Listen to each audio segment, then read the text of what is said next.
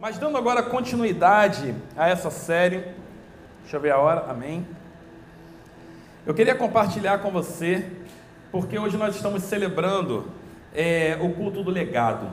Na verdade, todo mês de outubro, de todos os anos, vai, vai ser o mês que nós vamos celebrar né, o, o, o legado, o mês do legado. E especificamente um dia nesse, nesse mês de outubro nós vamos celebrar o culto do legado.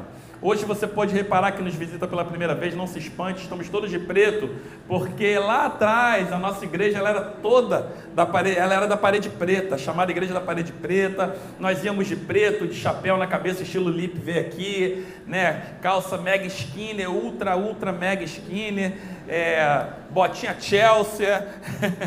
e nós vínhamos dessa forma para a igreja. E era um tempo assim muito poderoso e nós quisemos é, relembrar esse momento vindo todo mundo de preto. Então vim, gente, praticamente essa foi a roupa da minha ordenação, literalmente. Não, a calça já é outra, tá, gente? Porque nem o sapato, né? Mas é parecido, né? Eu tô parecido. Mas porque é bom lembrar coisas e momentos que nos trazem esperança. É bom. E com isso eu já quero te falar quais são as coisas que trazem esperança para o teu coração. Quais são as coisas que você já viveu na sua vida em Cristo que traz esperança para a sua vida, que traz esperança para você? É bom lembrar, faz bem lembrar. Amém? Então, hoje, celebrando 10 anos que os nossos apóstolos disseram sim para o chamado de Deus para as suas vidas e vieram para o Brasil. Mas algo que eu quero falar e gravar, que você grave no seu coração, que o culto de legado, ele não fala da história de um casal. Embora Deus tenha usado os apóstolos para entrar na nossa nação e trazer uma palavra, e trazer ousadia e coragem, fazer algo que Deus colocou no coração deles, e nós somos frutos disso, mas vai muito além, porque Deus ele usa seus filhos para promover o seu reino na terra. E o culto de legado, ele é nada mais, nada menos do que um culto que celebra os feitos de Deus na tua e na minha vida. Legado é algo que Cristo deixou para nós. E, consequentemente, é algo que nós precisamos deixar para os outros. Legado é aquilo que vai falar quando você não estiver mais aqui na terra. O que vai contar a tua história é o teu legado. Normalmente, herança é aquela coisa que a gente está desejoso de receber. E legado é aquilo que a gente está desejoso, queimando para entregar e para deixar. O coração de Jesus, ele queimava, ele ardia. Ele ardia, não para poder receber, mas ele ardia para entregar. Quando Cristo morreu na cruz, quando ele se entregou por mim e por você, ele queria deixar uma mensagem gravada no nosso coração. Filho, que arda no teu coração o desejo de se entregar mais do que o desejo de receber. Não que tenha alguma coisa errada em receber, muito pelo contrário. Ele diz que ele entrega, ele dá, de maneira recalcada, sacudida, transbordante. Ele entrega. Se você pedir, ele dá. Mas ele fala mais bem-aventurado é aquele que entrega do que aquele que recebe. Muitas vezes nós nos sentimos muito felizes e satisfeitos quando recebemos algo, sim ou não? Mas o que deveria nos alegrar muito mais é o que nós estamos entregando. Então, quando Cristo deu a vida por nós, Ele falou: façam o mesmo. Façam o mesmo. Você pode virar a pessoa do sala e falar: façam o mesmo. Então você vê que legado fala dos feitos de Deus, através de Jesus, que toca a minha e a sua vida. Agora, olhando para a história dos apóstolos, depois, se você quiser ir no YouTube, tem lá a história deles, é bem bacana, vale a pena você ir lá, olhar os desafios, as lutas que foi para poder chegar até esse lugar que aconteceram. Mas é interessante você ver que toda a história que Deus escreve, Ele não escreve no meio de possibilidades, Ele escreve no meio de impossibilidades. Tudo que você vê que Deus vai fazer de sobrenatural, você pode perceber, não foi tão simples quanto parecia. Não foi tão fácil como você imaginou, como você desenhou. Quando a gente vê a história deles, eles falam que sentaram no Starbucks e, e, anos antes, eles desenhavam antes mesmo de casar, de noivar, namorando, eles estavam desenhando, escrevendo os pilares e falando, desenhando da igreja, amém. Tudo muito lindo, mas na prática, parece que as possibilidades, as portas se fecham. E é aí que a gente precisa operar e andar em. Vou te dar mais uma oportunidade. A gente precisa operar e andar em Fé. Fé.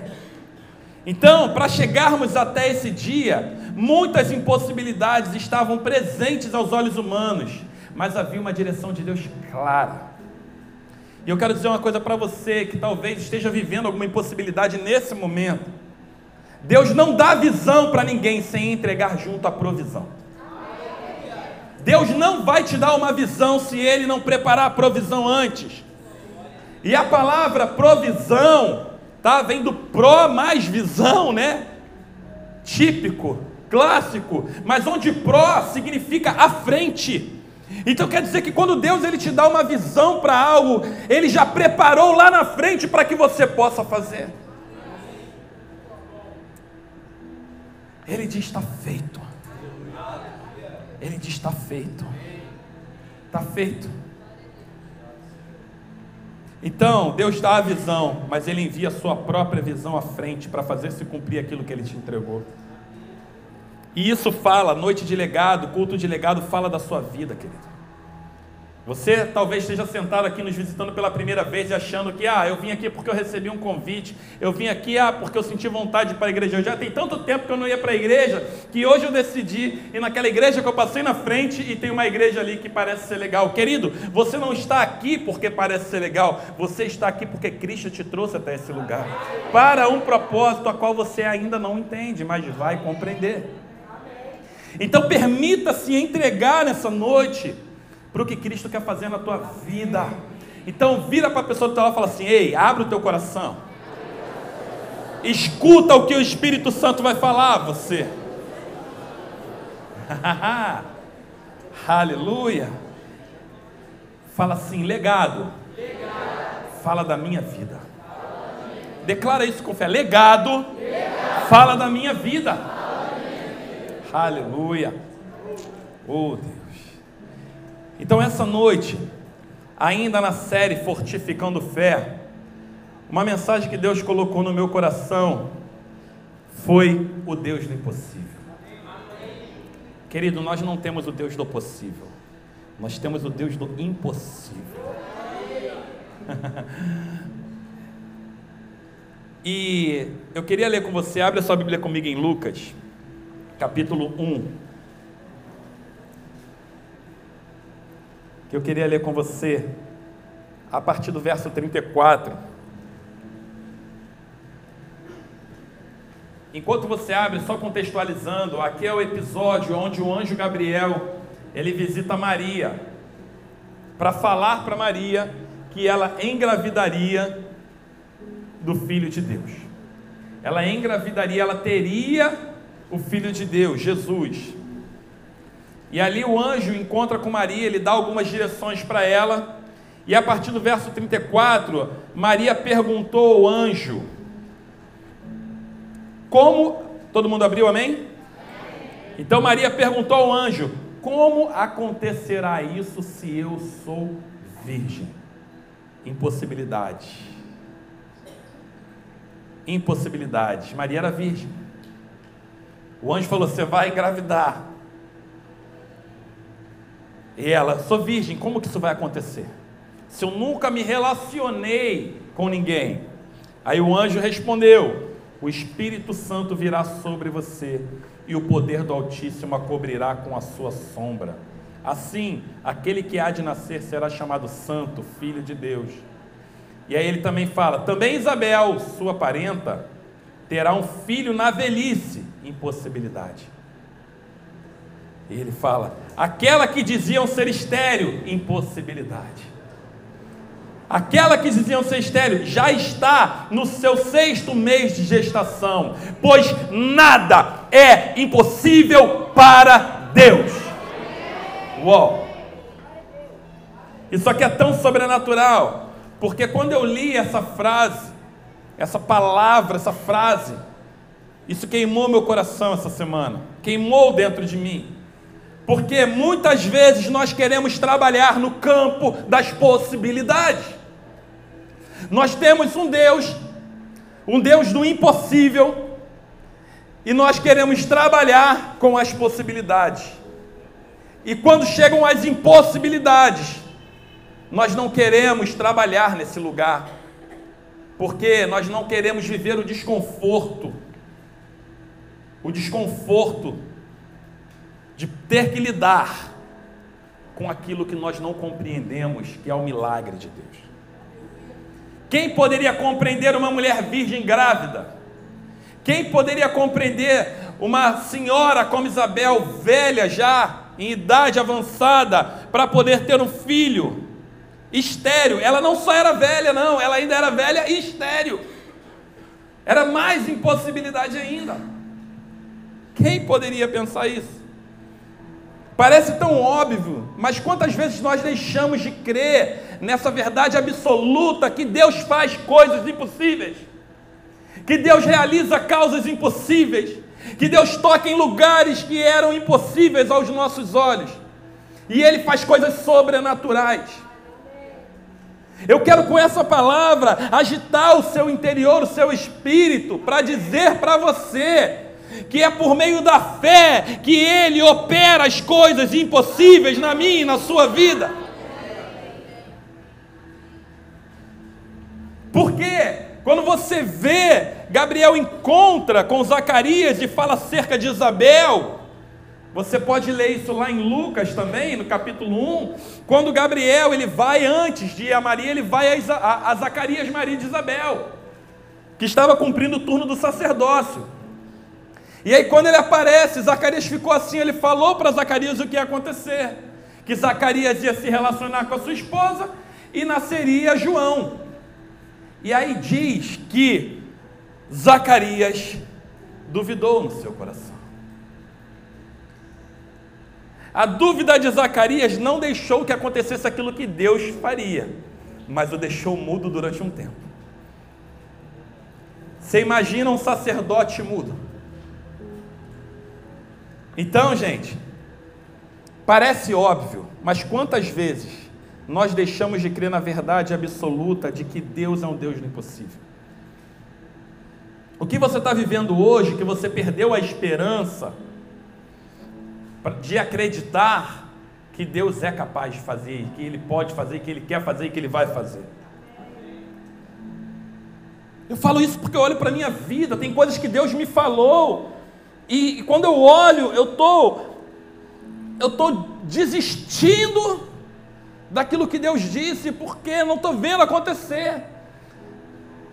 A verdade é que a sua visão é possível, mas o sobrenatural de Deus age no impossível é quando você não vê que Ele opera. Nenhuma circunstância que vivemos, ela é absoluta, sendo ela boa ou ruim. Querido. Nenhum momento da sua vida, sendo ele o ápice do momento, o melhor momento da sua vida, ou o pior momento da sua vida, nenhuma circunstância, nenhum momento, ele é absoluto. Nada disso é absoluto, sendo bom ou ruim. A única coisa absoluta que existe é a palavra de Deus. E é nessa palavra que eu quero conduzir você, ajudar você, ajudar a igreja nessa noite a entrar no lugar para começar a acreditar, agitar a fé no teu espírito, para que você comece a acreditar que aquilo que estava impossível demais para você até esse momento não tem mais impossibilidade. É esse legado que Cristo quis deixar para nós. Oh. Eu acho interessante nessa passagem Porque essa declaração, ela não partiu de um homem, que eu li para você, ela partiu de um anjo, o anjo Gabriel. O anjo Gabriel, ele simplesmente era aquele que assistia, que servia na face de Deus. Ele via Deus face a face. Então ele sabia, ele já tinha visto o que Deus fez. Ele já havia contemplado tudo que Deus havia feito. Então ele declara: olha, tudo é possível. Não existe impossibilidades para Deus. Jesus, lá em Marcos 9, 23, ele vai dizer: olha, tudo é possível ao que crê.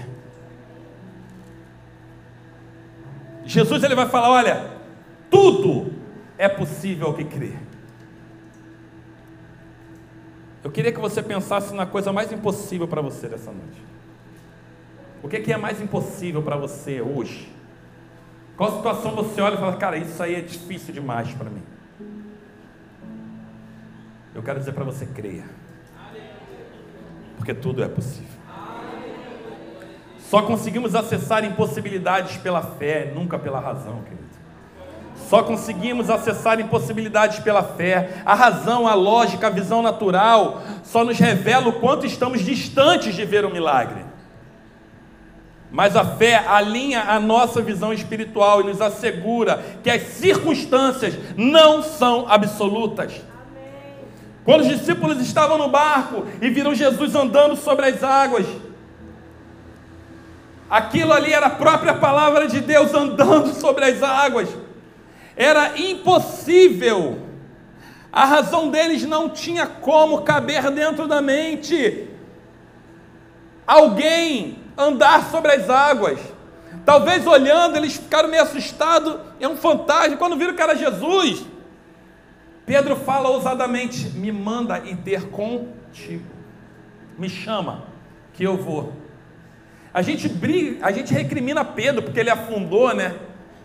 Mas será que eu e você teríamos coragem de sair como Pedro e pisar na insegurança das águas agitadas? Só porque Jesus falou, vem. Quantas coisas estão agitadas na sua vida nesse momento, e o Espírito Santo está falando para você: vem! E você não está como Pedro, mas você está como os onze.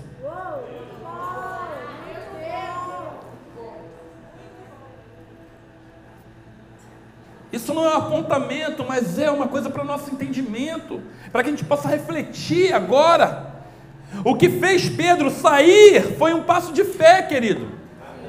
Embora depois, no meio daquela tempestade, ele tenha observado no vento e tudo, tirou os olhos de Jesus e começou a afundar. Mas eu quero falar para você: quem age em fé, ainda que em algum momento comece a afundar, Jesus faz assim: me dá tua mão, eu te levanto. Eu te levanto.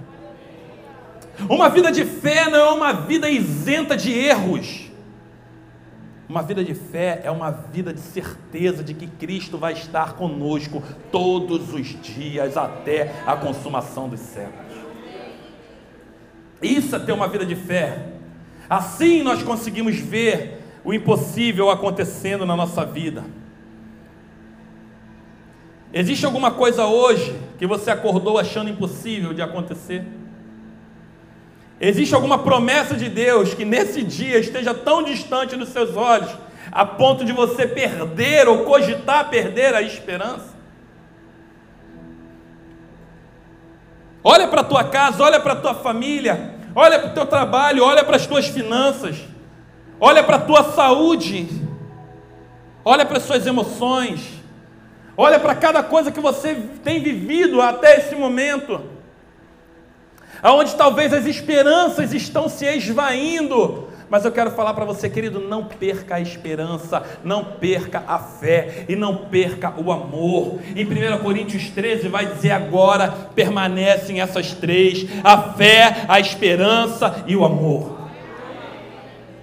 Você e eu precisamos de uma vida de fé, de uma vida fortalecida, forjada na fé. Ninguém é forjado na fé no todinho. Ninguém. Amém? Se existe alguma coisa nessa noite, em que você esteja dentro dessa realidade de perder a sua esperança, eu quero te encorajar a você orar e pedir ao Espírito Santo que ministre ao seu coração e que seus olhos espirituais possam ver está consumado. Eu quero falar uma coisa para você que tem uma promessa de Deus e que você ainda não viu acontecer. Eu quero dizer uma coisa para você: está feito. Está feito. Está feito. Está feito. Como? Mas eu não estou vendo. Está feito. Como? Mas eu não consigo ver saída. Está feito. Eu não tenho esperança. Ele está feito. Não tem a ver com o que você vê, tem a ver com o que eu declarei. Se eu disse que seria, acontecerá. Você só precisa estar nesse lugar, crendo, crendo, aleluia, crendo. A fé não conecta com, com o que é possível, a fé conecta com o que é impossível. O que é possível eu e você damos conta. O que é possível nós podemos fazer. Mas o que é impossível? Nós não enxergamos com os olhos, nós contemplamos com os joelhos. Aleluia. E eu queria ler alguns textos com você. Abre a tua Bíblia comigo em Marcos 9.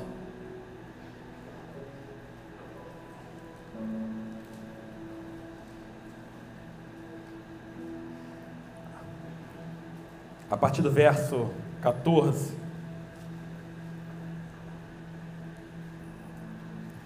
Diz assim: Quantos abriram? Diga amém.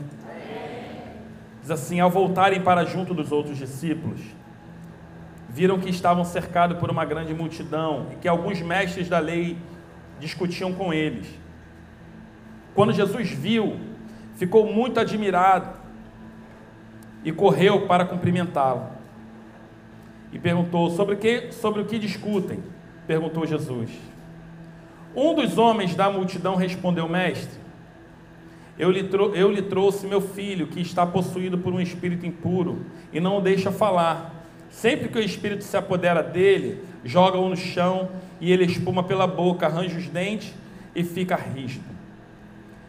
Pedi aos seus discípulos que expulsassem o espírito impuro, mas eles não conseguiram. E Jesus lhe disse: Geração incrédula, até quando estarei com vocês? Até quando terei que suportá-los? Tragam o menino para cá. Então o trouxeram. Quando o espírito impuro viu Jesus, causou uma convulsão intensa no menino e ele caiu no chão, contorcendo-se e espumando pela boca. Jesus perguntou ao pai do menino: Há quanto tempo isso acontece com ele? Desde que ele era pequeno, respondeu o pai. Muitas vezes o Espírito lança no fogo e na água e tenta matá-lo. Tenha misericórdia de nós, ajude-nos se puder. E Jesus respondeu: Se puder, se puder. Perguntou Jesus: Se puder, tudo é possível que crê. Você trouxe um negócio para mim, uma causa para mim. Se puder, eu posso. Eu não só posso, eu quero. Eu não só quero, e eu faço. Ele fala: sai.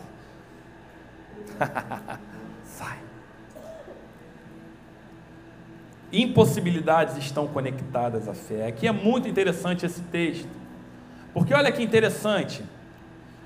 Quando o homem trouxe, falou para Jesus o que ele estava fazendo, com o filho dele estava, né, é, é, na verdade, quando o espírito impuro viu Jesus, causou uma convulsão intensa no menino, ele caiu no chão e contorcendo, se espumando pela boca.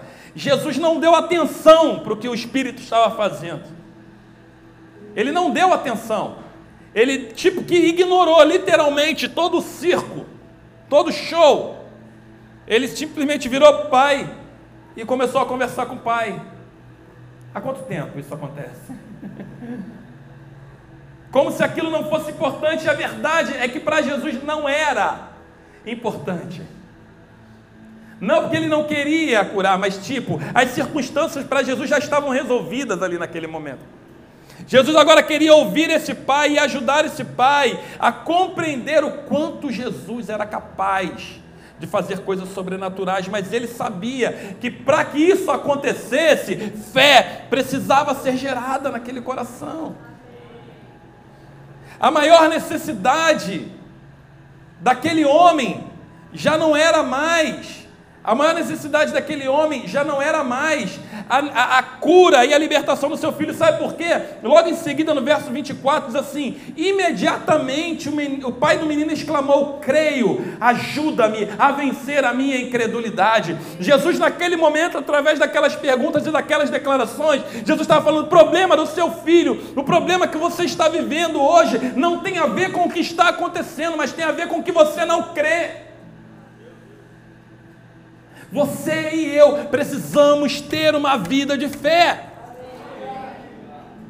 O que vai nos levar ao, ao próximo nível não são as circunstâncias favoráveis, não é o vento soprando na direção correta, não é o melhor barco a vela com içado na direção certa, é você acreditar no que Deus falou para você que vai fazer e já está feito.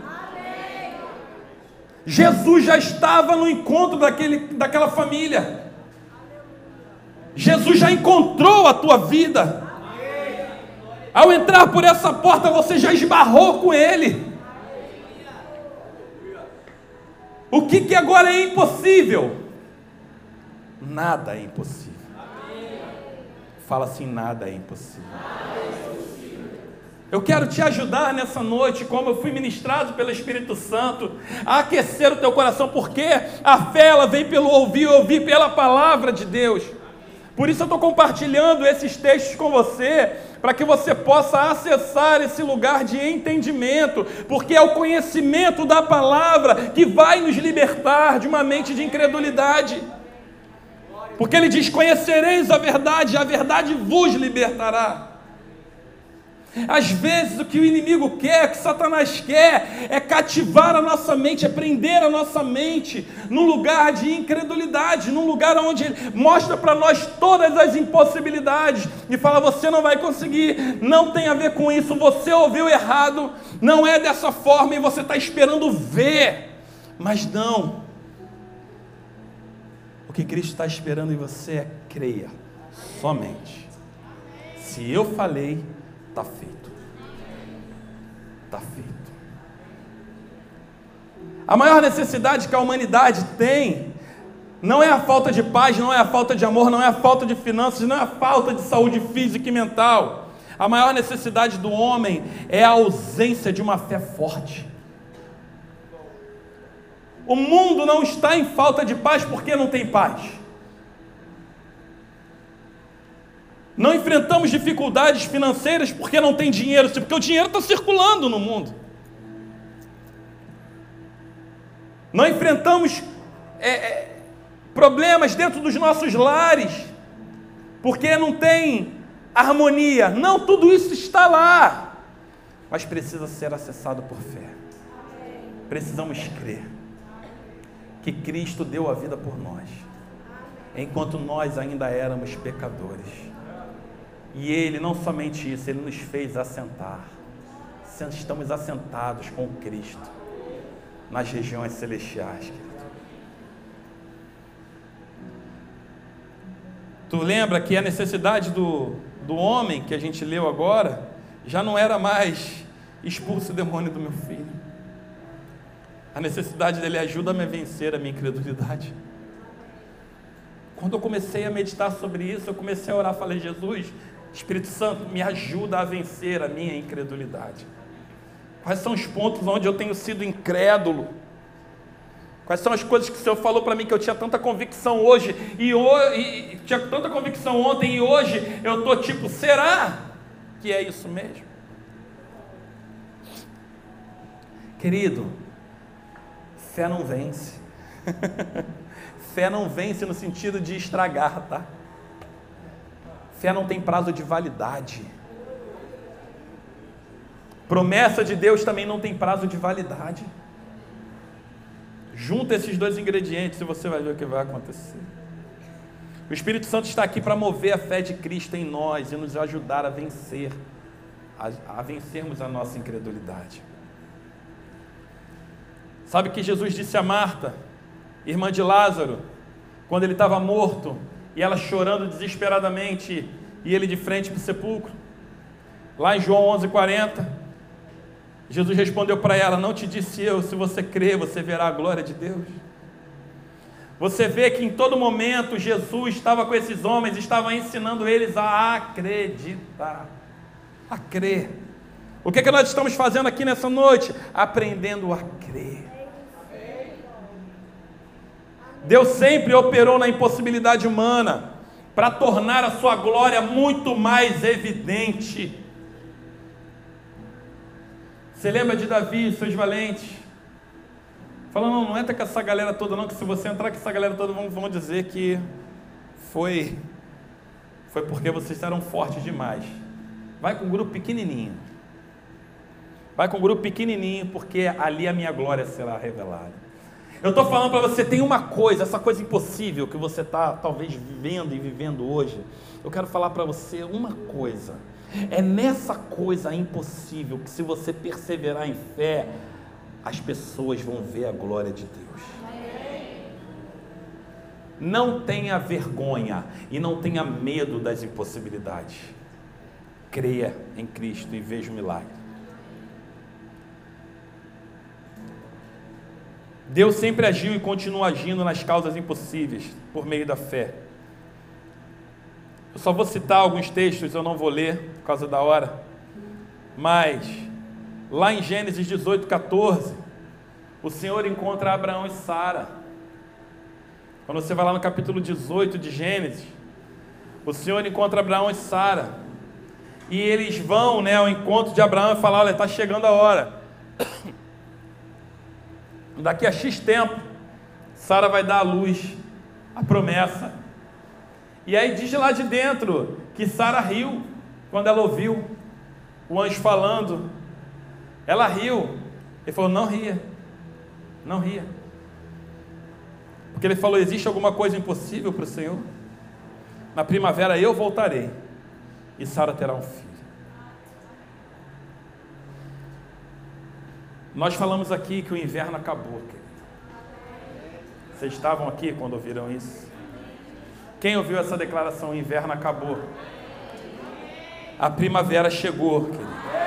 E o filho chegou com a primavera, querido. Qual foi a promessa que ainda não se cumpriu? Prepara o teu coração para viver a promessa de Deus na sua vida. Crê, crê.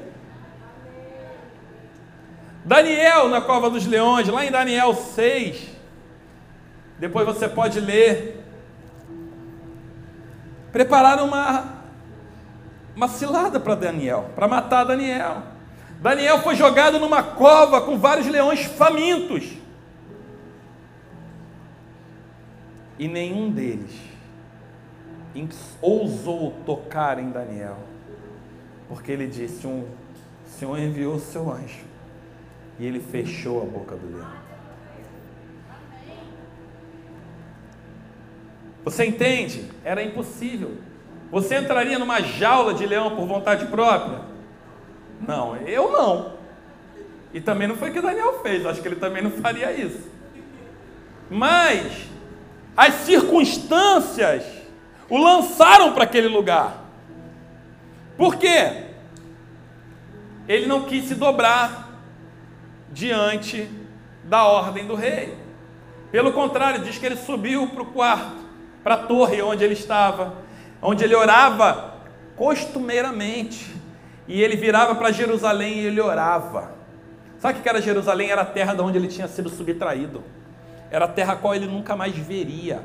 Mas ele olhava para ela e ele cria no que Deus havia falado. E ele orava por aquela terra um dia. O Salvador vai pisar naquele lugar e ele vai resgatar todo o povo. E ele vai fazer, e ele fazia isso, de joelhos ele orava. E ele foi preso e lançado na cova dos leões. Era impossível sair daquele lugar. Talvez tem covas que você acha impossível sair. Mas não é impossível para Deus. Creia. O Senhor vai enviar o anjo. Lá em Daniel 3 também tem a história de Sadraque, Mesaque e Abidinego. Que foram lançados aonde, gente? Na fornalha. A fornalha foi aquecida de tal maneira que os homens que foram levar eles para colocar eles lá dentro morreram, de tão quente que estava. E aqueles homens entraram lá. Quando o rei ficou olhando de longe, peraí, a gente não botou três caras lá dentro? Quem é aquele quarto homem andando lá? Quem é aquele quarto homem andando lá? Não, tira, abaixa o fogo desse negócio, traz, vem cá, Ei, Sadraque, Mesaque, vem cá, vem, vem. Aí sai eles. Nem um fio de cabelo queimado. Nenhuma roupa queimada. Nada. Porque o quarto homem era o Deus do impossível. Aqueles homens só tinham fé suficiente para falar: a gente vai entrar lá se a gente tiver. Eles viraram para o rei e falaram: ó, nós não vamos nos dobrar. Eu tenho fé suficiente para dizer para você: se eu for e morrer, eu estou convicto do que eu carrego. Se o Senhor quiser nos livrar, bem. Se não quiser, amém, porque já não me importa a circunstância. Lá em Hebreus capítulo 11 vai dizer que pela fé esses homens apagaram a força do fogo e não foram consumidos como os demais. Você e eu, pela fé, fomos chamados para apagar a força do fogo, o que está queimando intensamente na tua vida nessa noite. Você não é o Espírito Santo, é qualquer outro fogo. Eu quero dizer para você: você foi chamado em fé para apagar a força do fogo. Ah, Senhor, nos ajuda, Pai nos ajuda a andar nesse lugar de fé. Pai, faz queimar, arder os nossos corações com a chama do Teu Espírito Santo, para que a gente não ande pelo que os nossos olhos veem, mas pelo que a Tua palavra declara. E aqueles homens saíram ilesos. Mas aí, pastor, você está falando de coisas lá atrás, é muito tempo, isso não foi. Não, então vou te falar coisas frescas coisas quando depois que Jesus veio, que o Espírito Santo foi derramado.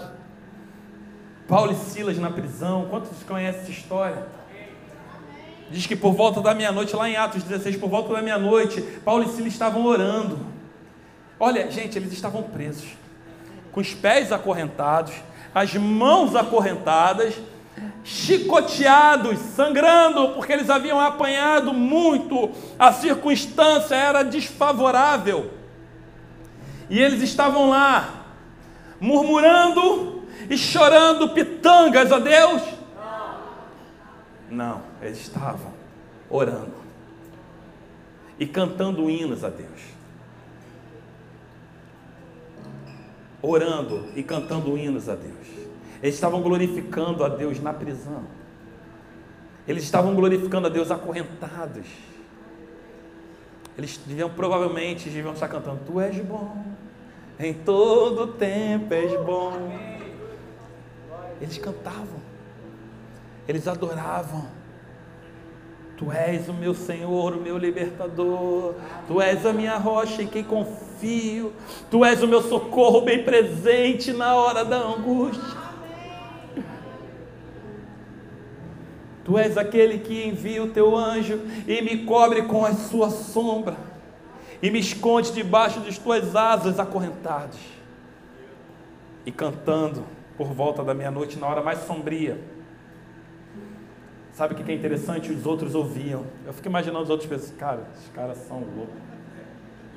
Cara, esses caras são malucos, eles estão adorando a Deus. Eles acabaram de tomar a coça.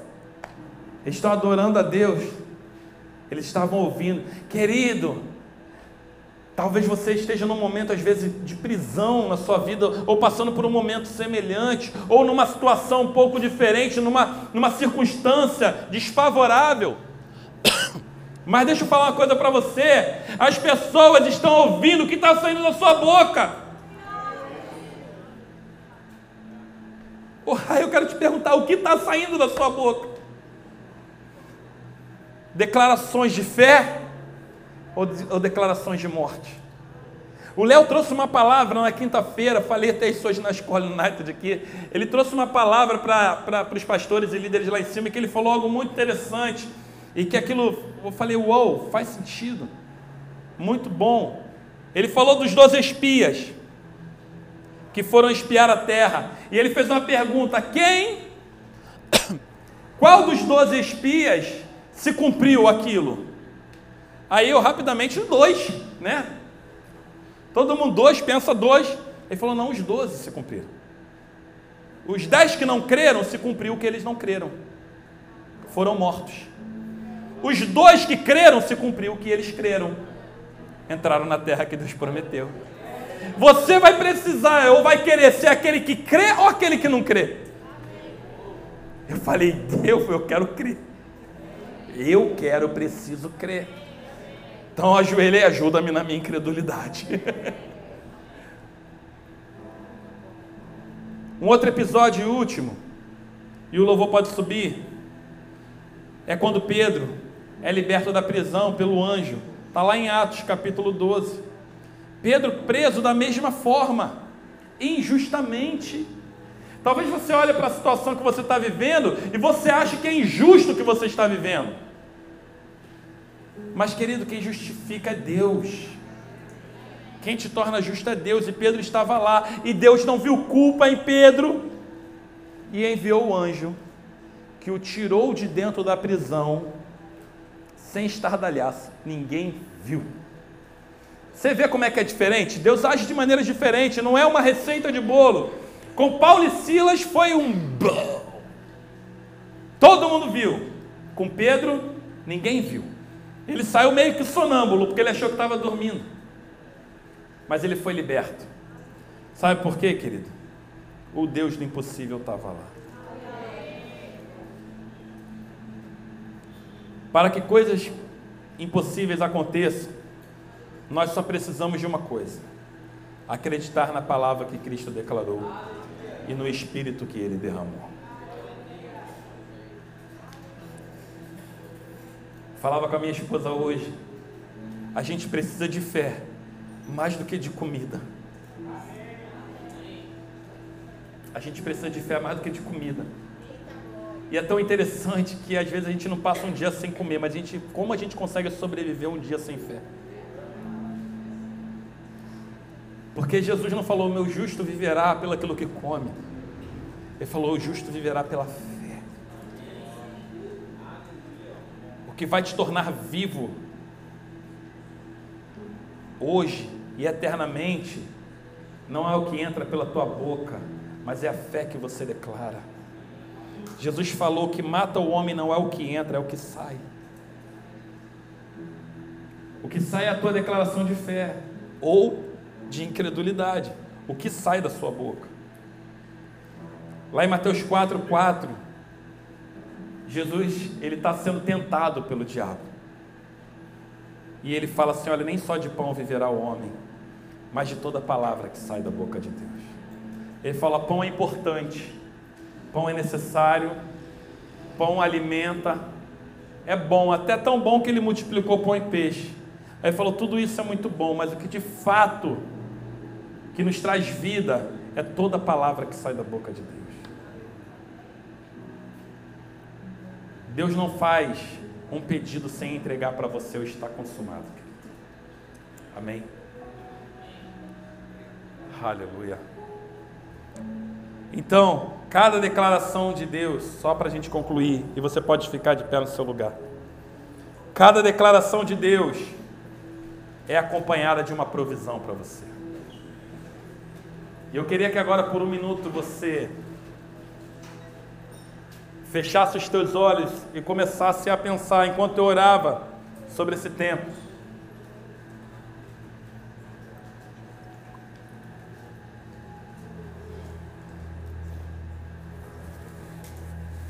O Espírito Santo me deu direção para algumas orações. E é tão interessante como Deus trabalha, que eu estava ali, aí Márcio veio, aí falou comigo sobre a gente tomar um tempo de orar, ousadamente, por cura, milagres. E eu falei, amém. Falei, segura aí que está pronto, está na palavra, vai, vai acontecer. E aí foi tão interessante porque aí eu fiquei naquilo, será que era para ir agora? Será que não era? Mas aí eu fiquei. Falei, não, tá pronto, vai lá, porque se a fé vem pelo ouvir, ouvir pela palavra de Deus, eu falei, eu quero injetar fé no coração dos meus irmãos através da palavra. Eu quero injetar fé no coração da igreja através da palavra. Porque coisas sobrenaturais vão acontecer nessa noite, você pode ficar preparado para isso.